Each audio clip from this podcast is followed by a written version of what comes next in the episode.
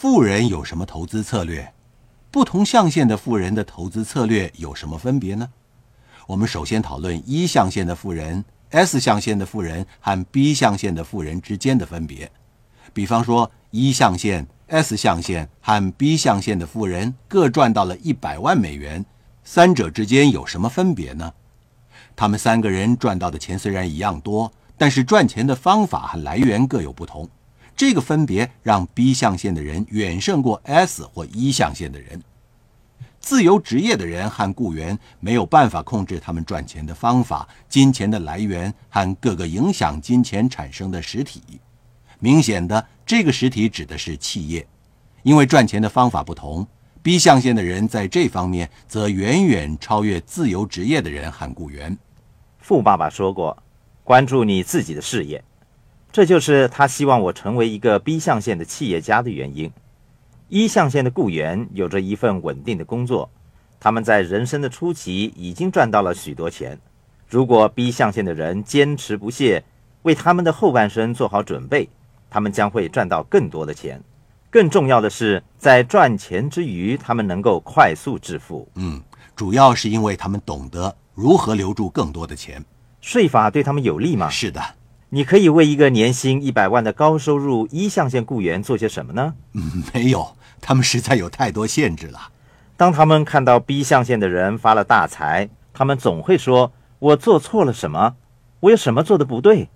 当一象限的雇员明白到 B 象限的人拥有他们所没有的机会和优势的时候，他们感到非常沮丧，因为他们意识到自己没有能力辞掉工作，跳进 B 象限的领域。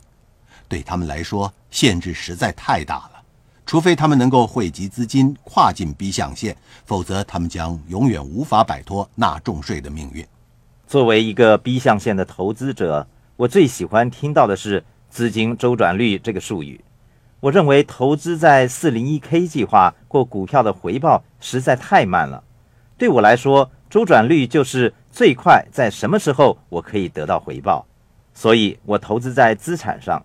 我的策略是把投资在 401k 计划或股票的金钱用来购买另一项资产，这就是我这个 B 象限的人能够快速致富的原因。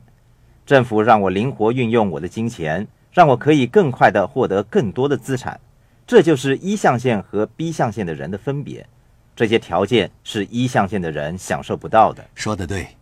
刚才我们说到富人的计划的时候。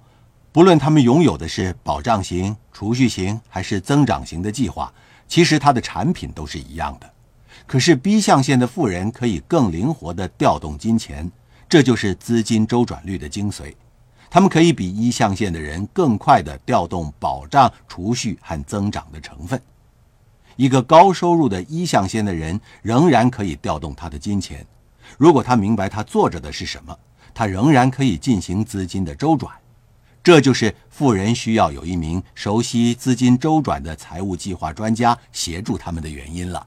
这名财务计划专家也要熟悉税法以及 E、S、B 和 I 四个象限的区别，因为税法是因人而异的。没错，然后你就会明白到利用他们的金钱来建立财富的好处，这正是富人所做的事情。富人的计划让他们灵活地调配投资在保险、储蓄和房地产的每一块钱。中产阶级和穷人却把钱藏起来。穷人最爱把钱藏在床垫下或藏到银行里，让银行变得越来越富有。中产阶级则把钱藏在他们的 401k 退休账户或银行里，让他们的基金经理人和银行变得越来越富有。富人不会那么样做的。他们不会把钱藏起来，并用来购买另一项资产。